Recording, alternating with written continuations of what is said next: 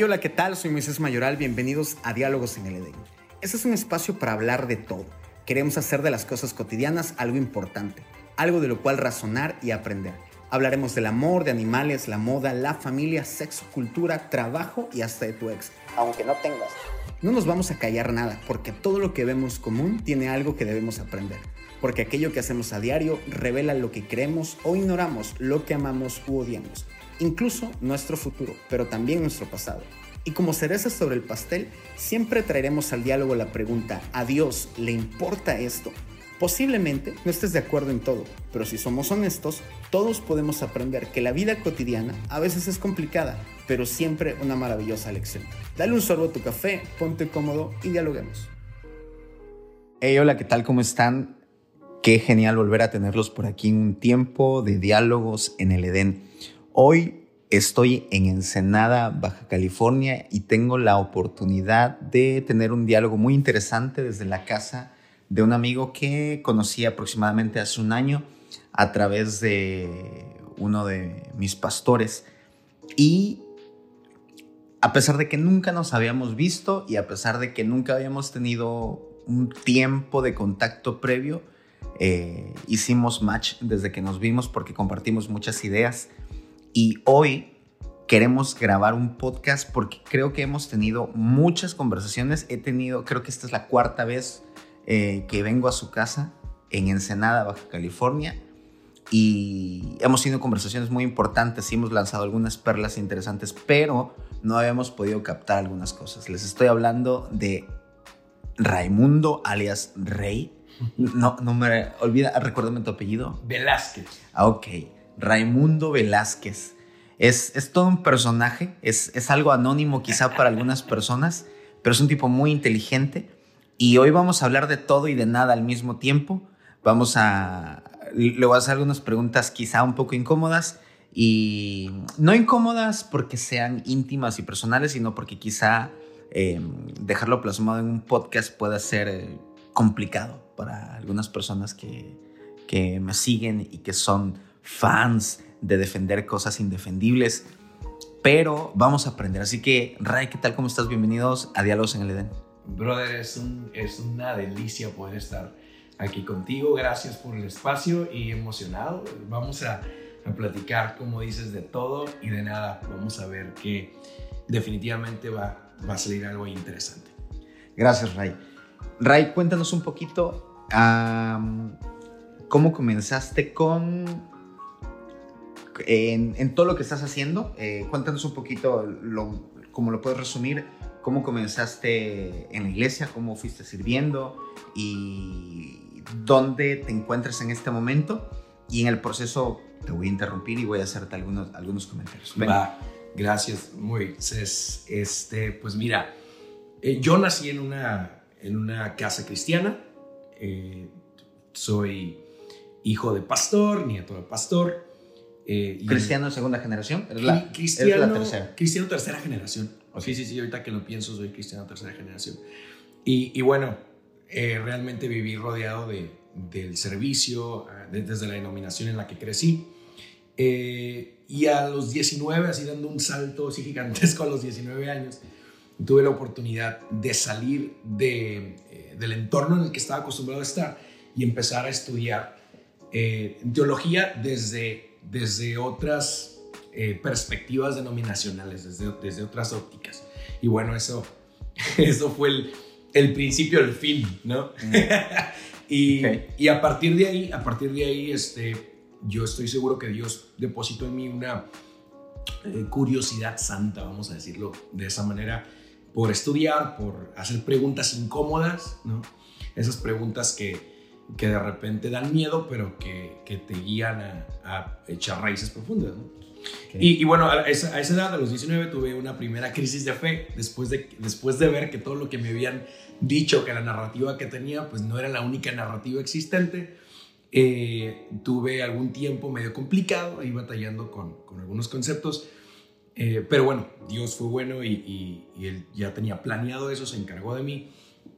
Al día de hoy estamos eh, con mi esposa, ya después de haber estado casados y con algunos hijos sirviendo en algunos proyectos como pastores, eh, discipulando, enamorados de la, del trabajo eh, que, que, significa levantar a otros, invertir en otros. Y bueno, acá estamos, ¿no? Dijiste general, así que lo hice bastante general. Perfecto, perfecto y, y concreto. Hay algo interesante y es que uno de los puntos por los cuales tú y yo nos, nos conectamos es porque eh, ambos en algún momento pertenecimos a la misma organización religiosa. Mm.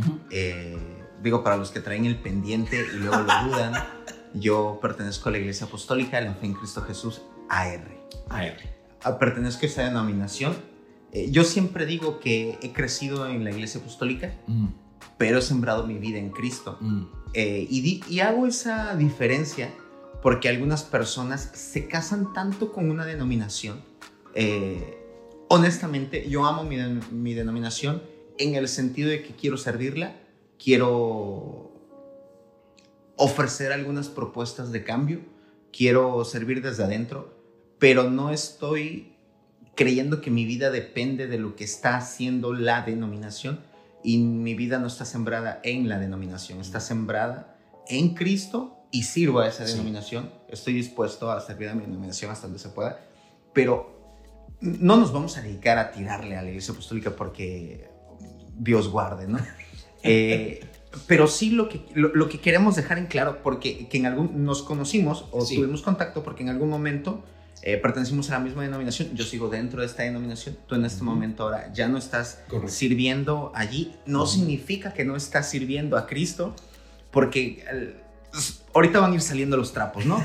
Pero la gente, es, eh, por eso hago esta diferencia, porque la gente llega un momento en el que planta tanto su vida en causas buenas a veces, mm.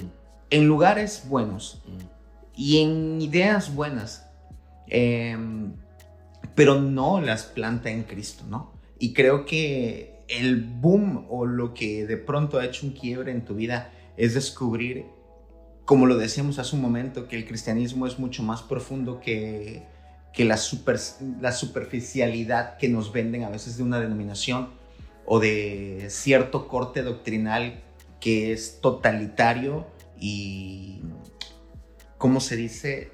Que tiene la como la patente, mm. eh, se me fue la palabra, siempre lo digo, como la propiedad legal de, un concepto teológico, de un corte doctrinal, y fuera de ello no hay verdad alguna. Bueno, cortes doctrinales denominacionales hay muchos, pero el cristianismo es uno solo. Eh, cuando hablas de esta crisis de fe, por ejemplo, que tuviste a los, que, 19. a los 19 años, la gente a veces cree que las crisis de fe tienen que ver con...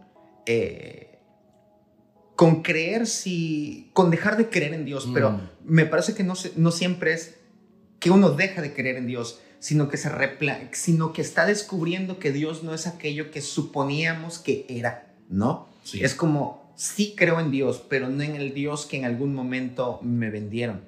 Y tenemos muchos amigos en común que en algún momento han tenido esta crisis, algunos la han manejado de distintas formas, eh, yo he tenido mis propias crisis y algunos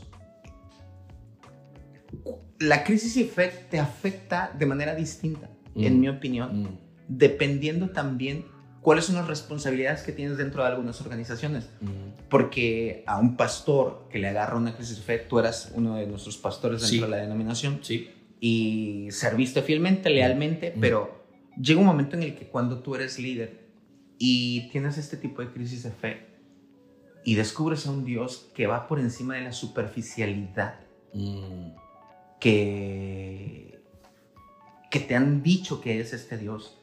Tu crisis ya no es, em, ya, no es solamente personal, lo elevas a un punto del sistema al que sirves.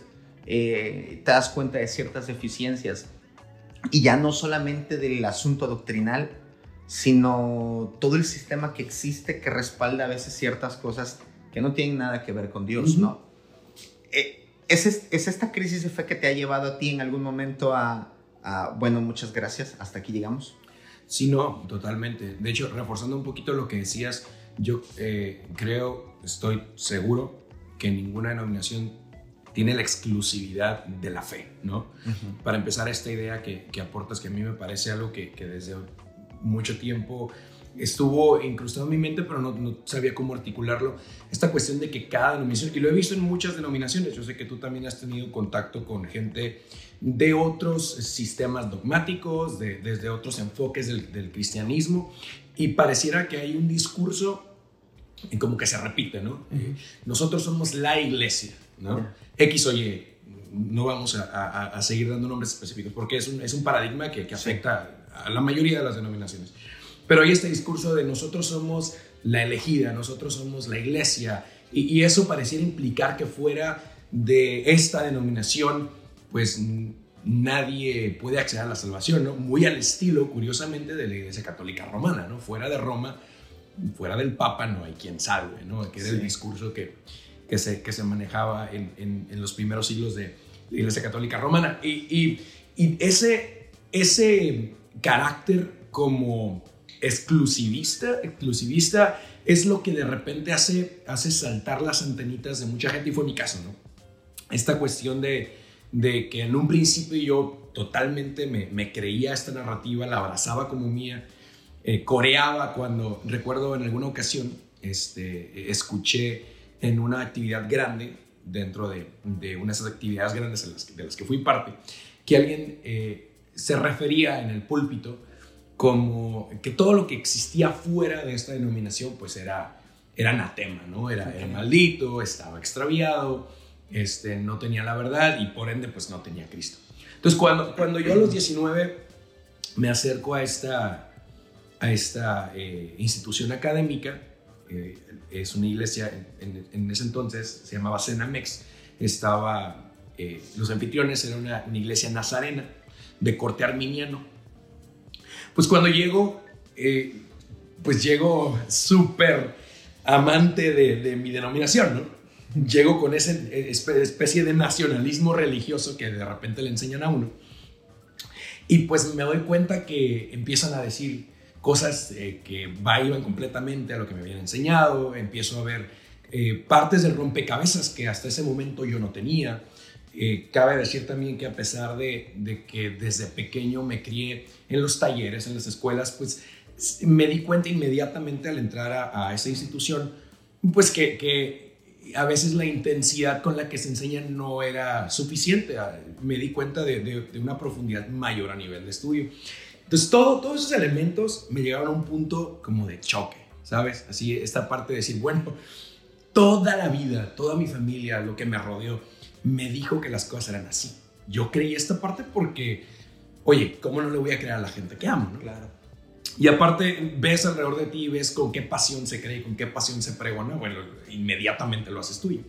Entonces, cuando, cuando llego a este punto y empiezo a ver otras, otras tendencias doctrinales, eh, y, todas con sus justificaciones bíblicas, ¿no? Porque cada denominación trata de eh, hacer su, su, justificación bíblica. Claro. Entonces me, doy cuenta que, que, pues la, el mundo es más grande de lo que yo me imaginaba. y, y, empiezo a, a, exponerme a estos recursos y en algún momento e, e, es, es, tanto el recurso que me satura y llego a cuestionarme y es el punto clave este, que, que a mí se me hace interesante y fue el parte de aguas. Empiezo a hacer un ejercicio de cuestionarme y empiezo a darme cuenta que en, el, en, la esfera en donde estoy, en el círculo en el que me muevo, cuestionarte pareciera un pecado capital. ¿no? El, hecho de, el hecho de preguntar, ok, eh, me estás diciendo esto, pero ¿me puedes explicar por qué? ¿Me puedes decir dónde dice?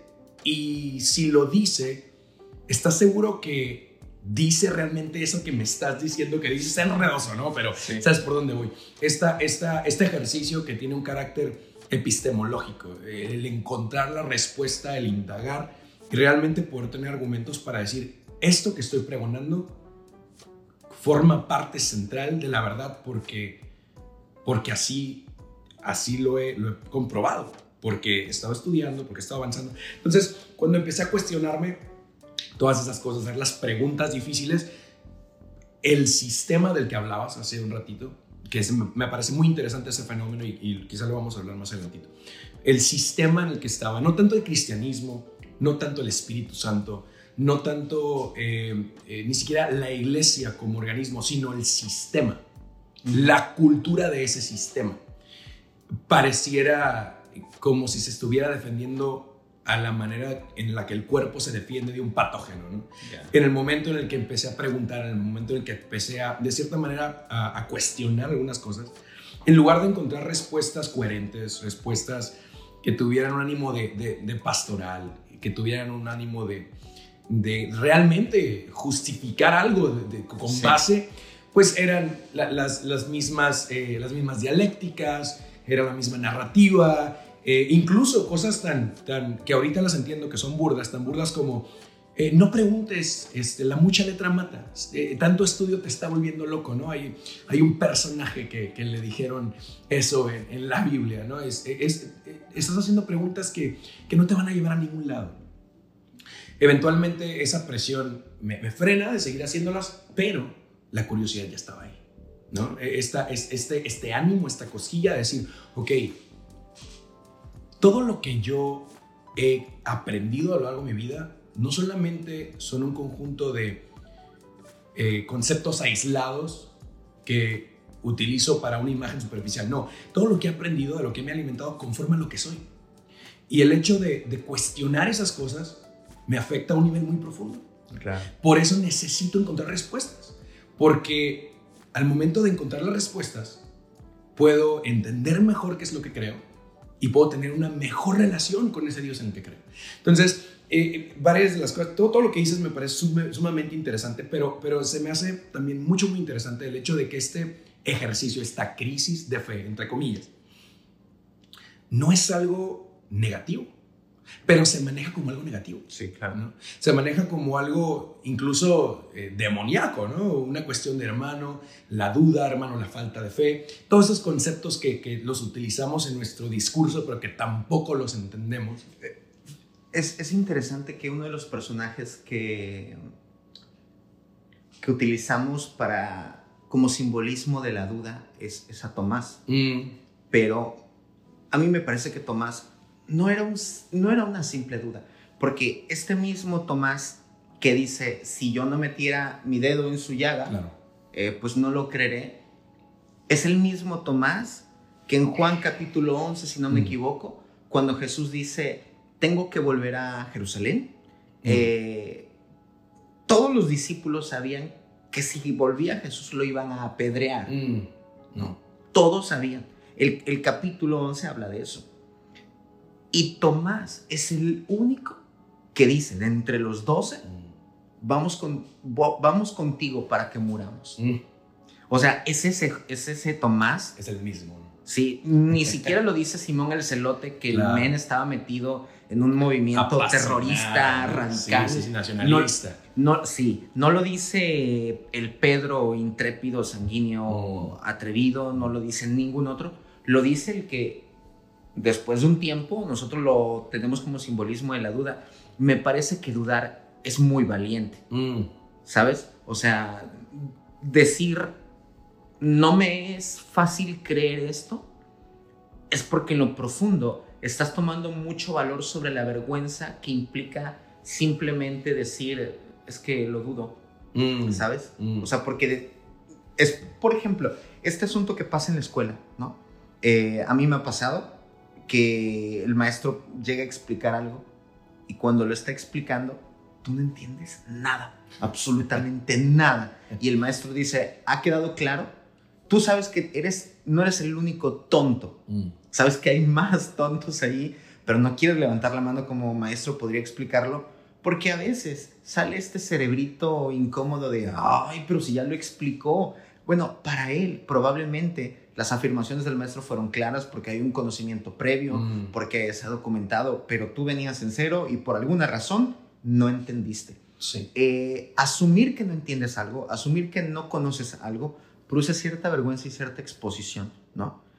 Pero es muy valiente mm. levantar la mano y decir, ¿sabe qué? No le entendí. O incluso es muy valiente levantar la mano y decir, me parece que lo que usted está diciendo está errado conforme a mi sistema de creencias o conforme al conocimiento previo que yo tengo, usted está eh, equivocado, explíqueme por qué.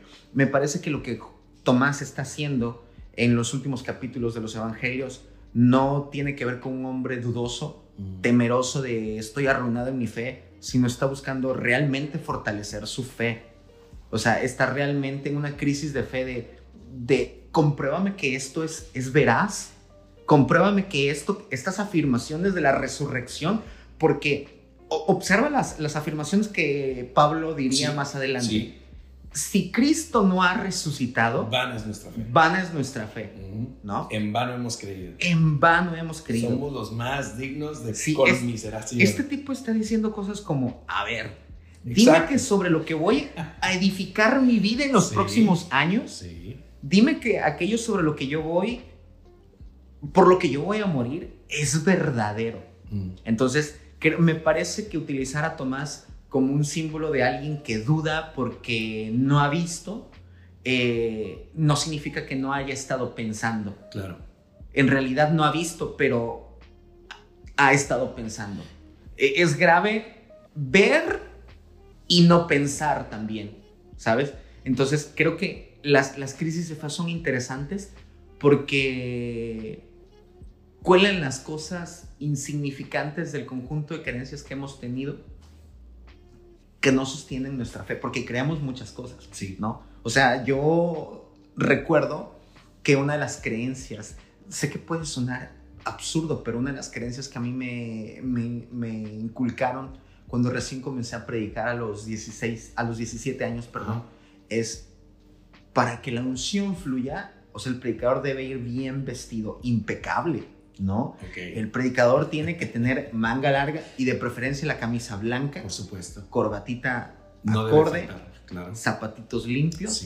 Y esta imagen impecable es el predicador. De preferencia camisa de color blanco, porque pareciera haber una especie de, representación ahí de la bondad. Sí, reflejas esta, esta pureza, esta santidad que el Espíritu Santo... Ahora, esto puede parecer absurdo y tonto para la gente que nos está escuchando. Sí. Pero hay tantas creencias buenas y nobles que tenemos, pero que son inútiles. Claro. Que son. lo voy a decir tal cual, son escoria, porque no, no. Cuando hablo de escoria me estoy refiriendo a cosas meramente insignificantes. Una escoria es como la basura de la basura de la basura. Sí. Lo, pequeñito que queda allí que no sirve para nada. Sí. Eh, y hay muchas creencias que a lo largo de nuestra fe vamos construyendo Em, pero son arena. Son arena que no tiene nada que ver con la roca que es Cristo, ¿sabes? Alguien va a hacer un, post en Facebook de esa declaración que acabas de hacer. Este, no, mira, eso, eso que comentas me parece súper importante de recalcar, en especial esto que hablabas de la fe.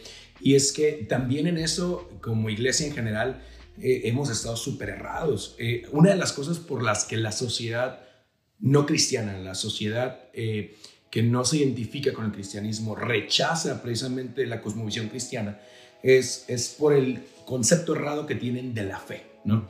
Eh, uno de los, de los ateos más eminentes llamado Richard Dawkins, este hombre eh, eh, se burla de la fe cristiana y, y la describe como una creencia mágica, ¿no? una cuestión de decisión. simplemente creo porque quiero creer. ¿no? y, y pareciera muy que, el resto del cristianismo se alinea a esa descripción, ¿no? Es decir, hermano, tiene, usted tiene que tener fe, usted tiene que creer, ¿no? Pero resulta que la fe bíblica tiene mucho que ver con la duda. Y, es que eh, cuando, cuando nos vamos al, al, griego fe, la palabra pistis, la palabra pistis es la raíz que se utiliza para eh, palabras como epistemológico o epistemología. ¿no? Eh, esta cuestión de indagar con el propósito de tener una base firme. y, cuando vemos la descripción, la descripción por excelencia de la fe eh, bíblica en Hebreos 11, nos damos cuenta que, lo define como la certeza, la convicción, y, a veces ni siquiera nos ponemos a detener o, no, no, nos detenemos a pensar ¿A qué se refiere la Biblia con convicción y con certeza? ¿no? Simplemente lo leemos porque es parte del discurso y suena bonito. ¿no? Pero, pero la realidad de fondo allí es que despuésito de eso, cuando empieza a mencionar este salón de la fama de los hombres de fe, gente, gente como Abraham, gente como Moisés, gente como los patriarcas, algunos que, que, ni siquiera están mencionados tampoco ahí, es gente que se le alaba por su fe, pero resulta que todos ellos tenían razones para tener esta fe. La fe bíblica, en, términos prácticos, es confianza. Correcto. Es una confianza que está basada en alguien que se ha demostrado digno de tal confianza. La fe tiene que ser lógica. Por supuesto, la fe es razonable. Uno de los mayores apologistas modernos llamado William Lane Craig tiene todo un ministerio planteado en esta idea de que la fe es razonable. Y es lo, es lo que te comentaba acerca de, cómo define el mundo la fe y cómo define la Biblia la fe. Lo triste es que la iglesia en su mayoría le ha comprado al mundo su definición de fe y, de cierta forma creemos que la fe es este pensamiento mágico, decisional. No, la fe cristiana es el resultado de fincar nuestra fe en alguien que ya se ha probado digno de esa fe. Recuerdo que cuando Jesús le reclamaba a los discípulos y, en ese tono molestos, ustedes son hombres de poca fe, ¿hasta cuándo estaré con ustedes? Pareciera como una especie de reclamo injusto, ¿no? Ah, pobrecitos, pues es que eh, son humanos, eh, pero la realidad es que ellos ya habían visto a Jesús multiplicar los panes y los peces. Ellos ya habían visto a Jesús sanar a los enfermos. Ellos ya habían sido testigos oculares presenciales del poder que obraba en Jesús. Y, cuando llegaba la hora de, probar esa confianza, de ejercitarla, ellos no, no, se podían anclar en esa confianza. Entonces, cuando, cuando hablamos de cristianos hoy en día y hablamos de fe y hablamos de esas cosas que, que se supone que nos dan nuestra identidad, tristemente me he dado cuenta que la mayoría de los cristianos ni siquiera somos capaces de poner a prueba esa fe. Eso que comentas de Pablo es, poderosísimo. Este, esta cuestión de decir, ok, es un reto, ¿no? Cristo resucitó y es la base del cristianismo. Y casi, casi está preguntando, pero, a ver, ¿y qué tal si no resucitó? Sí. ¿No? No, no, está haciendo la injerencia que no resucitó, pero está desafiando al lector a, a pensar, ok, la resurrección de Cristo es un evento real. Y es lo que le da sentido a tu fe. y si ese evento no sucedió. Y si ese evento no sucedió, eres patético. Somos patéticos. Y, y, la gente con razón nos, nos, nos... Ahora, eso, eso, eso eh, eh, requiere, son, son eh, aseveraciones que requieren un veredicto y que requieren pruebas. Sí. Y lo que mucha gente no se tiene a pensar es que hay suficientes razones para entender, en este caso, la resurrección de Jesucristo como razonable. Sí, eso, es bien clave, fíjate, porque comúnmente cuando nosotros pensamos en la resurrección de Cristo, no estamos hablando de la resurrección de Cristo, no, pero estamos tomando como elemento clave para esta discusión.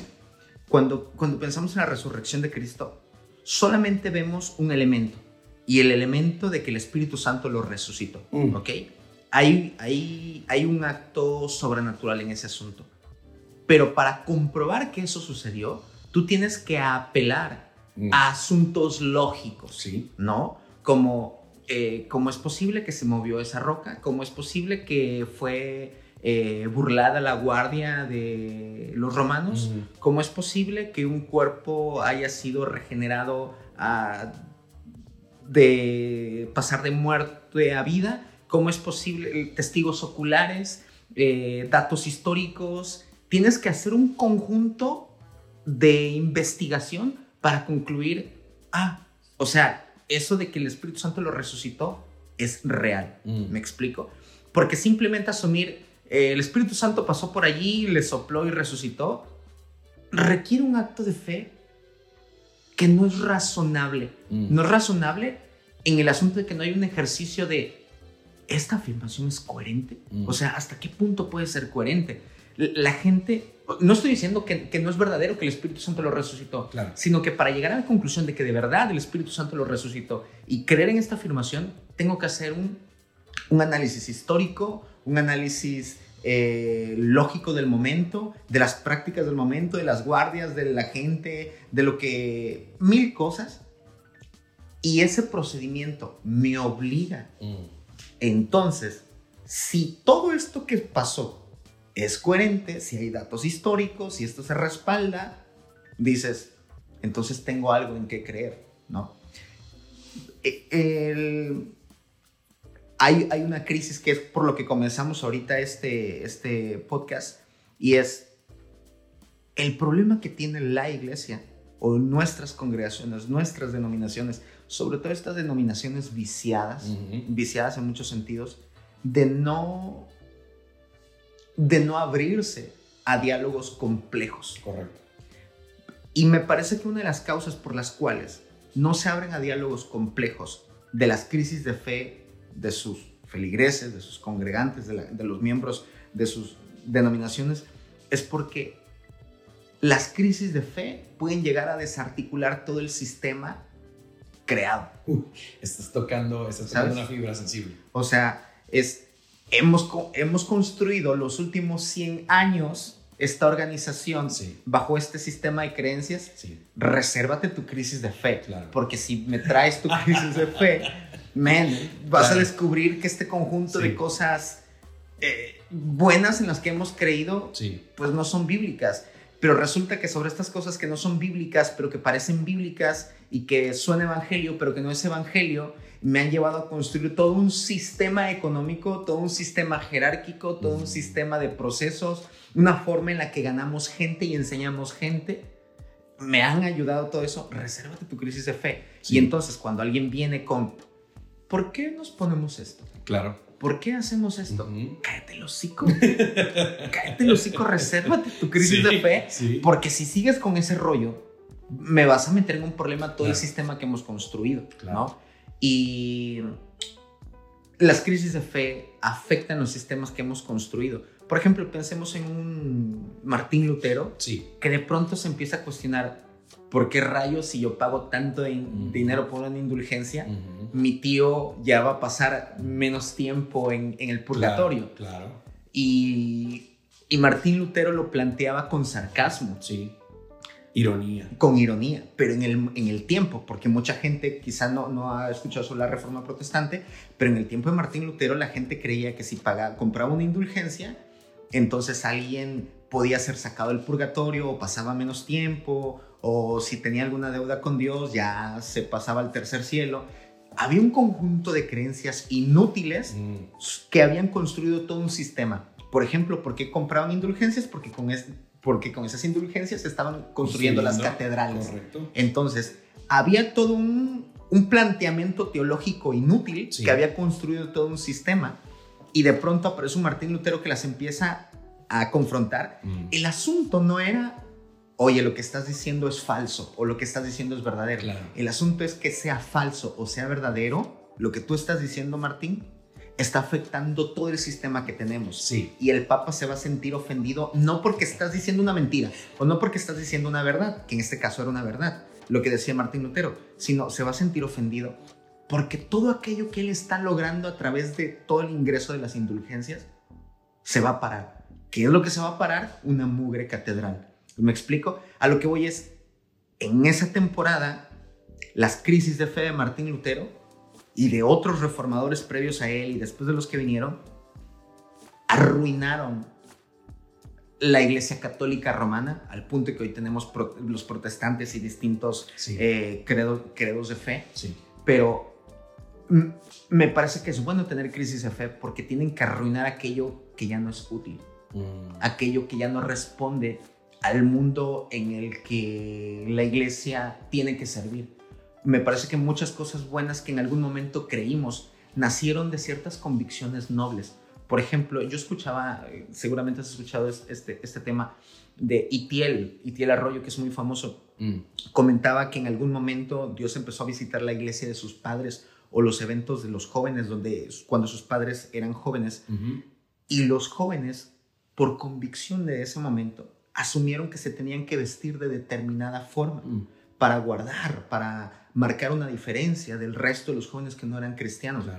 No lo hicieron como algo doctrinal, sino del momento. Pero a veces esas pequeñas prácticas nobles sí. se elevan al punto de doctrina y con el tiempo se construyen sistemas inútiles sobre eso, sistemas dogmáticos, que cuando uno descubre a Dios, tiene una crisis de fe, porque ese no es el Dios que me enseñaron hace 10 años. Así es. Y a veces nos habituamos tanto a la mentira mm. que a la verdad le llamamos herejía. Sí. Y, sí. es, complicado. Ahí es, ahí es donde, donde lo instrumental se vuelve un monstruo que se come lo esencial. E, e, esto que planteas es algo que yo me he sentado a hablar con, con bastante gente y que es un tema que, que, se, se, evade mucho, ¿no? Porque eh, traslademos este fenómeno que ocurrió en, en la Iglesia Católica Romana a X iglesia, X denominación, y, particularmente eh, eh, de la que yo fui parte y la que tú eres parte del día de hoy, ¿no? Y, hablando más que nada por la cuestión eh, de, los vicios, ¿no? Yo quiero dejar súper claro hasta el día de hoy que, que hay muchas cosas que yo honro de las personas que forman parte de esa y de otras denominaciones, que, que son gente honesta, gente que de verdad quiere servir al Señor. El problema es cuando el formar parte de una institución se vuelve una especie, una especie de nacionalismo tóxico y, te ciega, te incapacita para poder eh, cuestionar o para poder hacer un juicio de valor o para poder incluso mirar con ojos objetivos lo que ocurre dentro de la institución. Entonces, eh, poniéndolo de esta manera, eh, cuando hablabas acerca de, lo que, lo que ocurre cuando Martín Lutero empieza a desafiar ¿no? estas, eh, estas, estas indulgencias y este, este, antagonismo que ocurre entre eh, Lutero y el, publicista, el, genio del marketing, el, Carlos Muñoz de la Iglesia Católica, Juan Tetzel, que era el que vendía las indulgencias. Y, y es que Martín Lutero tocó el dinero. Sí. Martín Lutero tocó las arcas. Lo que estaba haciendo incidía directamente en el ingreso de la Iglesia Católica, en algo súper importante para la Iglesia Católica. Que, también hay que mencionar que en el momento en el que tú tocas eh, el dinero, no solamente se trata del asunto de monedas y billetes, se trata de lo que eso ofrece al que recibe ese dinero y, es poder. ¿Sí? O sea, le, le ibas a restar poder al Papa. Y para allá voy. E, es, todo un sistema de vida que, se, que se basa en, en, lo que un día fue un intento honesto, inocente, de organizar a un grupo de personas que giraban en torno a un dogma, en, que se identificaban con una forma de creer. Y, que a nivel sociológico, sociológico eh, para poder organizar este grupo em, eh, hubo necesidad de una figura eh, jurídica, una institución. Y al momento de, construir este castillito, esta casita para albergar a este grupo de personas, la casita que en un tiempo solamente fue algo instrumental, se volvió aquello que le daba motivación a la gente de, seguirla construyendo. Y, es una cuestión bien interesante porque lo que antes servía solamente para ayudarnos a representarnos ante el gobierno o a tener alguna especie de validez frente a la sociedad, se volvió un monstruo que ahora se justifica por las razones primeras para continuar. Y es que ese, ese digo monstruo en la cuestión institucional, ¿no? Eh, entiéndase, no se malinterprete lo que estamos diciendo. El monstruo en la medida de que creció tanto, de que se hizo tan vasto, tan fastuoso, le dio hogar, comida, poder, influencia a tanta gente, que a la hora de que se trastoca o se cuestiona alguno de los, en, este caso, de los elementos doctrinales, para no decir puntos doctrinales, ya lo dije, elementos doctrinales, cuando se desafía uno de ellos, estas bases son tan frágiles que cuando tocas alguna y la desafías eh, o, o, por lo menos la cuestionas en una pregunta incluso sencilla para poder definir los porqués, esto pone en peligro todo lo que está encima. Claro. Entonces, ya ya la, la, intención de la persona que defiende, en muchos casos, no sigo diciendo que hay mucha gente honesta y transparente, pero en muchos casos, la gente que se preocupa al escuchar preguntas que desafían los sistemas dogmáticos, los elementos doctrinales, ya no piensan en la repercusión eterna de las oh, personas, ya no piensan en, en, en la repercusión espiritual directa, sino en el bienestar de lo que representa que esa estructura se caiga. ¿Por qué? Porque significa que no va a haber más influencia, significa que va a bajar el salario, significa que, que eh, las, las, cúpulas de poder se van a ver afectadas. Y, sabes, mira, no está mal tener una organización que pueda ser de tanto beneficio para la gente que la integra. El problema es que estas instituciones se vuelven tan dependientes a esos beneficios que cuando hay una pregunta de fondo, honesta, justificada, válida, para hacer una auditoría de lo doctrinal, lo triste es que se pone por encima lo estructural. Y ahí es, ahí es, donde, ahí es donde el cachorrito que se, que se formó para, para que algún día cuidara de la casa termina convirtiéndose en el monstruo que se come a los integrantes de la casa. Y, y, y, por resguardar la integridad de esta estructura se sacrifica gente, hermano. Claro. Corre sangre, hermano. Siempre eh, pensemos en un Pedro mm. que dice una afirmación interesante cuando Jesús le dice, si vosotros también queréis iros adelante, ¿no? Después de que Pedro le dice, oye maestro, la gente se está yendo, el mensaje es duro. Es Pedro el que dice, Señor, ¿a quién iremos si solo tú tienes palabras de vida eterna? Claro. Piensa que lo que Pedro está diciendo es, todo lo que tú hablas, Jesús, es tan valioso que produce vida. todas tus afirmaciones son tan valiosas que, que ni siquiera importa el pan que nos has dado, no nos importa el pan, nos importa lo que sale de tu boca. Y la Biblia, nosotros la hemos llamado la palabra de Dios, mm. ¿no? Esto es interesante.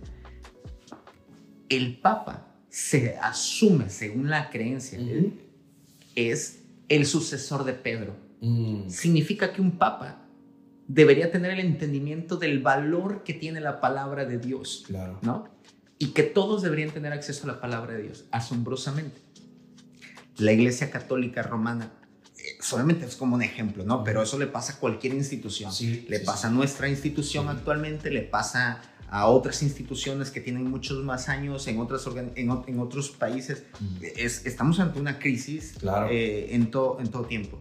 Asombrosamente la Iglesia Católica Romana, que se supone que tiene al sucesor de Pedro, que dijo que solamente Jesús tiene palabras de vida eterna, fue la misma iglesia con un líder de que el sucesor como Pedro, al que se le dice papa, los que terminaron quemando gente porque querían traducir la Biblia, ¿no? Es como, Pedro, yo pienso que es como, ¿cómo, te haces llamar sucesor mío? Cosa que no es bíblica, ¿no? Claro. Pero ¿cómo, ¿cómo asumes que eres un sucesor mío si yo tengo la convicción profunda de que la palabra de Dios es tan valiosa que todos deberían tenerla y estás quemando gente? estás quemando a, estos hombres que quieren darle la palabra al pueblo, porque tú no tienes el, derecho legal de tener la Biblia, sino que todos deberían tener la Biblia, todos deberían tener la palabra, porque todos deben tener acceso a la, vida que hay en ella. ¿Cómo es posible que la iglesia termine, la iglesia católica termine quemando gente, encarcelando gente, torturando gente, porque quieren dar a conocer la palabra? Porque como dices tú, no les importa el peso eterno que hay en ese proceso de difusión. Correcto. Les importa que la organización mm. sacro, ultra, macro, santa no se derrumbe. Claro. Porque si la gente tiene acceso a la verdad, se va a dar cuenta que hemos construido todo este asunto sobre un montón de mentiras. Entonces, ¿qué les iba a producir la Biblia? Les iba a producir crisis de fe. Les iba, se iban a dar cuenta que el montón de cosas que, que habían aprendido en esa temporada em, no eran certeras, no eran verdaderas, no se podían sostener. ¿Cómo puedes sostener la idea del purgatorio? No hay forma de sostenerla. ¿Cómo puedes sostener la idea de las indulgencias? No se puede. ¿Cómo puedes sostener que el Papa es infalible? No se puede sostener, ¿sabes?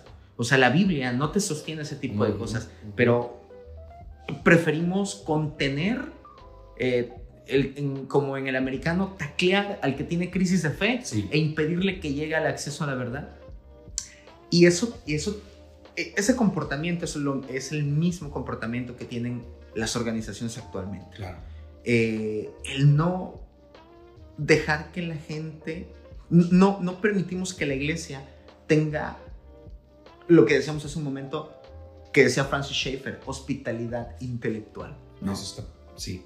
O sea, yo recuerdo que en una ocasión ah, le pregunté a, un, pastor y se lo pregunté genuinamente. Yo no había ningún tipo, después de que me diga esto, yo voy a hacer aquello. Le pregunté, ¿por qué pastor, ¿por qué es malo ir al cine? Mm.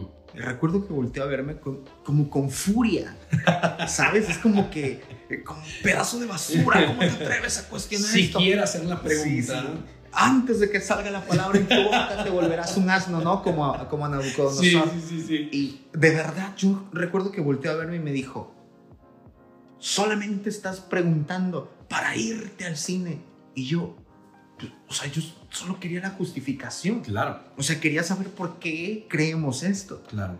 Y yo me acuerdo que en esa misma temporada, amigos que no tenían relación con la iglesia, pero que habían tenido relación conmigo en algún momento antes de yo ir a la iglesia, me dijeron que fuéramos al cine. Y yo me acuerdo que me animé a ir, pero en mi corazón es, me latía el corazón como, estoy a punto de pecar, estoy a punto de ofender a Dios. Claro. O sea, ¿qué pasa si, si el ángel se le ocurre sonar la trompeta en este momento? ¿Sabes? Que, que, Gabriel, conténla, no soples. O sea. Y me acuerdo que estando en la fila para comprar boletos, estando en la fila, de pronto te caen esas convicciones que no son convicciones, no. son, son, son culpas nacidos de dogmas. Me acuerdo que di media vuelta y empecé a, caminar hacia afuera de la plaza y me dijo mi amigo, hey, ¿dónde vas? Le dije, no, no, no, yo me voy, yo me voy. Porque dentro de mí es, voy a guardarme de esta inmundicia, de esta silla de escarnecedores. Pero, pero, men, o sea, nada le costaba a este pastor responderme una pregunta tan sencilla. No había hospitalidad intelectual. Mm. Porque cuando empiezas, ¿qué, tanto puede haber detrás de una pregunta? O sea, no, ¿qué tanto se puede derrumbar? Creo que una de las cosas que se derrumban cuando haces estas preguntas tan sencillas es el control. Sí, ¿sabes? Sí, claro. Porque mientras. Porque las mentiras controlan, pero las verdades liberan. Claro. ¿No? Claro. O sea, si tú tienes a la gente diciéndole qué es pecado, eh, aunque a veces no sea pecado, tú estás teniendo control sobre la gente. Sí. Y a veces yo quisiera entender por qué a algunos líderes les gusta tener control sobre la gente. A veces lo entiendo, no lo justifico, pero lo entiendo porque la gente luego no sabe lidiar con la libertad. ¿Sabes? O sea, la gente está más acostumbrada a lidiar y aceptar el no que lo tiene quieto sobre una cosa a recibir una verdad que te implica razonar y hacer uso de tu capacidad de decidir. Sabes, y eso que comentas es un ejercicio incluso peligroso, porque cuando eh, tienes eh, esta tendencia al control y ese, esa tendencia al control te lleva a prohibir cosas que Dios no prohíbe, inconscientemente, alguna vez consciente, ¿eh? inconscientemente te estás diciendo a Dios, tú no sabes cómo hacer las cosas. Sí yo soy mejor que tú protegiendo a tu propia gente y, la gente no se, no, se da cuenta de, de, lo, de lo peligroso que es eso. ¿no? Uno, uno de mis mentores este, me decía, bueno, digamos, ¿no? Dios dice, es un ejemplo, eh, no te comas ese pie que está dentro del refri. ¿no? Y esa es la prerrogativa que dejan. Entonces eh, llega eh, una persona que está a cargo de, ese lugar y dice, ¿sabes qué? Vamos a clausurar el refri no se puede comer nada de lo que está en el refri, pues para cuidar, en, esta justificación de cuidar al pueblo, ¿no? Llega otro que se cree un poco más sabio y dice, ¿sabes qué? Vamos a clausurar la cocina, porque imagínate que la gente eh, esté alrededor del refri, lo abra y, a lo mejor se come el pan, Entonces, eh, y continúa así hasta que, hasta que todo el terreno se clausura y se crean cercos sobre cercos sobre cercos, cuando, cuando al final el, el precepto que Dios da tiene más que ver con libertad que con, que con restricción, ¿no? Pero en esta, en esta idea de que sin quererlo pensamos que somos más sabios que Dios, pensamos que tenemos nosotros una capacidad mayor para cuidar de su propio cuerpo, como si, como si Cristo no pudiera cuidar de su propio cuerpo. Sí. Eh, tomamos esos excesos también, ¿no? Entonces, eh, esa, esa parte me parece que no habría que obviarla porque ¿Cómo, cómo, ¿Cómo vamos a llegar a justificarnos delante de Dios y decirle, Señor, yo prohibí todo esto, pero es que quería ayudar a la gente? Eh, es, es, es desconocer el carácter de Cristo, es desconocer la palabra de Cristo y, y muchas de esas veces el, la motivación, que es algo básico, la intención de, de restricciones, de dogmas, de culturas, de formas, tiene mucho más que ver con lo que estamos hablando, el proteger algo que ya está así y que tú ni nadie eres absolutamente nadie para cambiarlo, porque así ha sido, ¿no? Y, entonces se volvió una cuestión retórica de, ok, no preguntes, no hagas, no digas, eh, no hagas estas preguntas, no te voy a contestar porque, porque estas son las sendas antiguas, ¿no? Y, las sendas antiguas así son, y, la gente empieza como a, a cantinflear, a decir, así es porque así es y así siempre ha sido y si no lo respetas, a ver, ¿por qué nunca, por qué nunca ha cambiado? No ha cambiado porque debe ser de Dios, ¿no? Entonces, todos estos recursos que se utilizan para justificar cosas resultan carentes de peso. Mira, hubo un tiempo en donde funcionaba, muy, hubo un tiempo en donde este sistema, eh, eh, no, no lo justifico, pero, pero tenía menos, eh, menos cuestionamientos. Quizá en la época medieval. En, el oscurantismo, ¿no? Pero, pero al día de hoy, la gente tiene mucho más acceso al conocimiento. Sí, claro. Ya el pastor de una iglesia o el sacerdote de una capilla ya no tiene la concesión de la verdad. Ya no, ya la verdad no es exclusivista en, en la cuestión de que solamente una persona la va a dar, ¿no? La gente tiene acceso a un montón de cosas y las preguntas se hacen. Tenemos preguntas haciéndose desde afuera hacia la iglesia. ¿Y, cuál va a ser la respuesta de la iglesia a todos esos cuestionamientos? La Biblia y Dios no tienen miedo a ser cuestionados. Sí, claro. La Biblia no tiene miedo a ser cuestionada. La, Biblia se complementa a sí misma. El, eh, Dios no, no, teme, no teme las preguntas. De hecho, eh, y, y, a lo mejor no estamos regresando un poquito, pero el hecho de plantearse la duda, las preguntas, fortalece la fe, fíjate, fíjate este, yo hablaba hace tiempo con una persona y decía, bueno, pues si las cosas son así como dice la Biblia, ya gané. Y si no, pues también porque me he portado bien, ¿no? Entonces yo, eh, una persona muy cercana a mí y, yo me, me, sacaba un poco de onda, un bastante de onda, porque decía, bueno, estás dando cabida en tu corazón, en tu mente, de que la fe que tienes no es necesariamente cierta que es una buena opción, pero que no es la única opción. Y eso es peligroso, porque, porque la fe que tenemos es razonable, es sustentable, solamente requiere algo de trabajo. Y, y, con esto termino esta parte. Me da mucha tristeza, muy, que, que en lugares eh, como los que conocemos, denominaciones como las que conocemos, el conocimiento, incluso de la palabra de Dios, el conocimiento profundo, el estudio, la teología, se han vuelto, no han dejado de ser tabús. O sea, cuando le hablas a alguien de teología, una vez estaba, estaba en un cuarto con otros compañeros pastores y alguien dijo, pues a mí no me vengan ni con homilética ni con hermenéutica, aquí pura rodillética, ¿no? había otro hermano dentro de este, de este salón, de esta, de esta suena cool, suena cool. nombre demasiado espiritual, ¿no? yo pienso que muchos hasta aplaudieron. Y, y, había una persona dentro de este grupo, un hermano también muy, muy intelectual, un hermano que, que muy, muy, es un hombre de Dios, un hombre estudiado. Y dijo, mira, por esa clase de pensamiento, el mundo nos sigue viendo como ignorantes. Y no estamos tomando el lugar que por derecho nos pertenece en el mundo, que es que es ser, ser la punta de lanza en cuestión de cultura, en cuestión de, en cuestión de cosmovisión.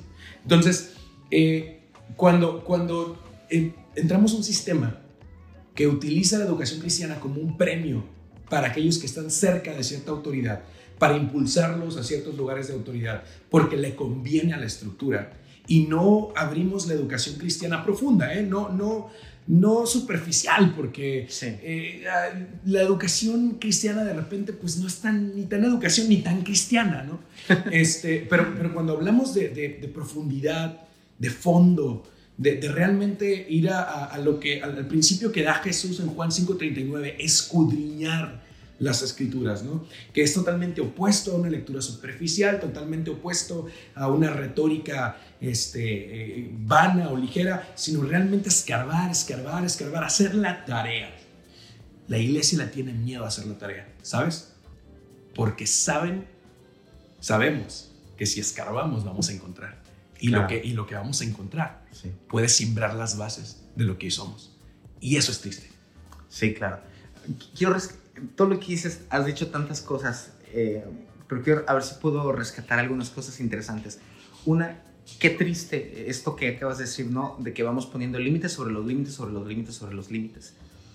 Eh, el asunto es, me gusta cómo lo dice Timothy Keller, y es que libertad no es hacer lo que tú quieras, sino libertad es la sumisión a los límites correctos. Mm.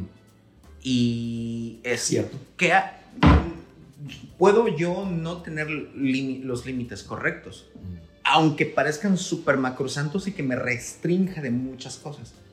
O sea, a veces los límites que tenemos son tan, nos vuelven tan elitistas que terminamos creando una subcultura cristiana mm. que es vista como los locos estos que se reúnen en tal lugar. Porque tenemos límites sobre los límites sobre los límites. Y Dios es como, o sea, está sujeto a los límites incorrectos, mm. a límites dogmáticos. En el Edén, Dios ha puesto límites a unos para llevarlos a la sumisión correcta, que es la sumisión de Cristo. Cuando la serpiente aparece, le dice, así que Dios ha dicho tal cosa, pero Eva es tan inteligente. Mm. Hay tanto que hablar sobre ella, podríamos hacer todo un podcast sobre eso, pero hace unos días estaba estudiando a Eva y Eva es una mujer entendida. Mm. Tan entendida que dice, no, no es así, sino que Dios me ha dicho esto, esto y esto y esto. Y es todo un debate con ella porque Eva comprende cuáles son los límites correctos. La serpiente la termina seduciendo, es otra historia, pero Eva en ese momento sabe cuáles son los límites correctos y algo que está diciendo, me gusta cómo lo plantea también John Eldredge, del que hablábamos hace un momento, y es, Dios ha establecido ciertos límites y ha ofrecido también ciertas libertades y nos ha hecho seres de voluntad. ¿Y por qué Dios no intervino en el Edén y se paró frente a Eva y le dijo, no, Eva, no hagas esto? Porque Dios quiere ser elegido, ¿no? O sea, Dios quiere que con todo, con, con ese ejercicio de fe que haces, de razonar, de si, si esto es coherente o no es coherente, Dios quiere ser elegido. Dios quiere que tú tomes una decisión sobre Él. Por, por eso es que eh, está condenando a esta iglesia que dicen, por cuando no fuiste ni tibia ni caliente, es decir, nunca tomaste una decisión, coqueteaste entre a, ver hasta dónde es el límite y entre voy hacia allá y me quedo hacia acá, un pie allá y otro pie acá es, toma una decisión. Por eso es que Apocalipsis termina diciendo, el que esté limpio, límpiese más. Mm. Y el que esté sucio, órale pues, embárrese más. O sea, toma una decisión. Y porque los límites o los principios de la Biblia te llevan a tomar decisiones. Mm. No te llevan a cuál es otro límite que yo debo poner sobre este límite. ¿Qué otras cosas van controlando mi voluntad? No, yo quiero que utilices tu voluntad, ¿no? Por eso este asunto de si Dios es tan bueno, ¿por qué permitió? Pues porque Dios, para poder ofrecer algo bueno, tiene que darte acceso a, algo malo, pero que no es Él el que lo ha creado, sino es el ejercicio de tu voluntad sobre esto. Y eh, creo que los, las crisis que tienen nuestras congregaciones, eh, el cristianismo a nivel mundial es que la gente no sabe lidiar con las verdades que el Evangelio eh, presenta allí. Ante ese asunto surge otra crisis que siempre la hemos tenido, pero es, este espíritu religioso. Eh, y el ayer o antier, no me acuerdo, hice un post sobre eso de la crisis de fondo del espíritu religioso es el rechazo al evangelio. Porque el evangelio nunca es suficiente para un, para un religioso. Claro. Para un religioso siempre hay algo más que hacer, siempre hay algo más que lograr. Debería ser otra cosa, no puede ser tan fácil. O sea, no, no, no, no. Debo orar un poquito más para ser más santo, debo vestirme de tal forma, debo adquirir tal comportamiento, debo tener tal logro, porque una vez que tú rechazas el Evangelio, vas a tener que echar mano de un montón de cosas tontas. Si no, una vez que tú rechazas el Evangelio, lo cual es suficiente porque es la obra de Cristo, siempre vas a tener que estar eh, echando mano de una institución, de un nuevo conocimiento doctrinal, de, mm, de cosas sobre cosas sobre cosas, porque el Evangelio nunca termina de satisfacer el corazón, porque estás edificando tu vida sobre un montón de cosas buenas, incluso morales, pero no, no centradas en el Evangelio ese es uno, ¿no? Y, y cómo es que tenemos tanto un asunto de un espíritu religioso que nos gobierna, porque tampoco tenemos un razonamiento teológico. Claro. El que tiene un razonamiento teológico puede tener algunos, todos somos de alguna forma gente em, dogmática, legalista, todos tenemos estos sesgos mm. sobre Dios, pero cuando razonamos teológicamente, no culturalmente, no institucionalmente, yo a veces le digo a algunos chicos, no se ofendan, ¿eh? ahí les va, pero, pero les digo, no pienses apostólicamente, piensa como cristiano. Claro. A lo, que, a lo que les trato de decir es, no pienses como tu institución. Ama, yo amo, les repito, amo mi institución, pero ¿y qué tal si mi institución está equivocada? ¿Qué tal si este asunto que me han enseñado no tiene sustento bíblico? O no pienses calvinistamente. Mm. No pienses como, como metodista, mm. no pienses como arminiano, no pienses como molinista, no pienses como luterano, piensa como cristiano. Amigos, muchas gracias por haber estado hasta el final de este podcast. Ha sido una conversación tan larga, pero tan interesante que le hemos tenido que dividir en dos partes. Esto que acabas de escuchar es la primera parte de la conversación que he tenido con mi amigo Ray. Así que si te ha servido este podcast, si te ha ayudado a pensar, si te ha desafiado en tu pensamiento, te invito a que lo compartas. Es la primera parte y que durante los próximos días o la próxima semana esperes la segunda parte de Ray en el Edén, donde estaremos hablando sobre no tener una fe ciega, sino una fe lógica, desarrollar un pensamiento crítico e ir más profundo en nuestra fe. Así que gracias por haber estado hasta aquí, compártelo y sigamos creciendo.